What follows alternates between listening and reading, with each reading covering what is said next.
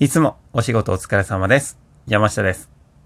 このラジオでは、職場や家庭での日々の生活をより良くする実践的なお話をお届けしています。お話の最後では、今日の心がけの内容を意識し、何か一つでも行動に移していただけたら嬉しいです。それでは、本日の題名は、双方向の視点。囲碁や将棋のタイトル戦がテレビで放映されています。対局者が記録係に寄付、対局の手順を示した記録を求め、それを逆さにして相手側からの戦況を見つめることがあります。自分の方向からの視点と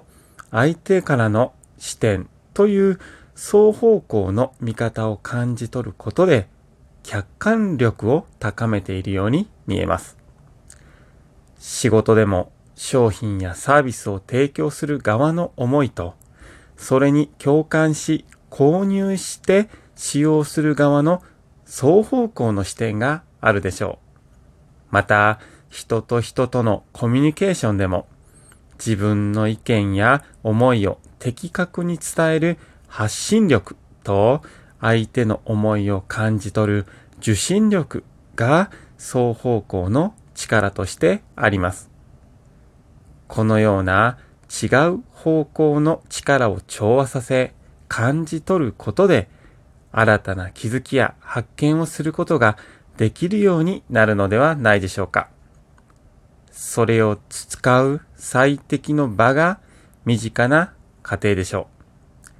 一方的な思い込みはないか、自分の意見を押し通していないかなど、客観的に見る力を養いましょう。この双方向としての視点、これはね、コミュニケーションの世界では本当に大切だなというふうに思います。人は時に自分の意思や考え方を一方的に伝えてしまう傾向があるようです。そうすると、自分自身を客観的に見ることがなかなかできないものですよね。例えば、鏡なんていうのは、あれは見事なぐらいな双方向力をね、培ってるんではないかなと思います。鏡の前で目を見開けば、もうほぼそれと同時に目が見開くわけで、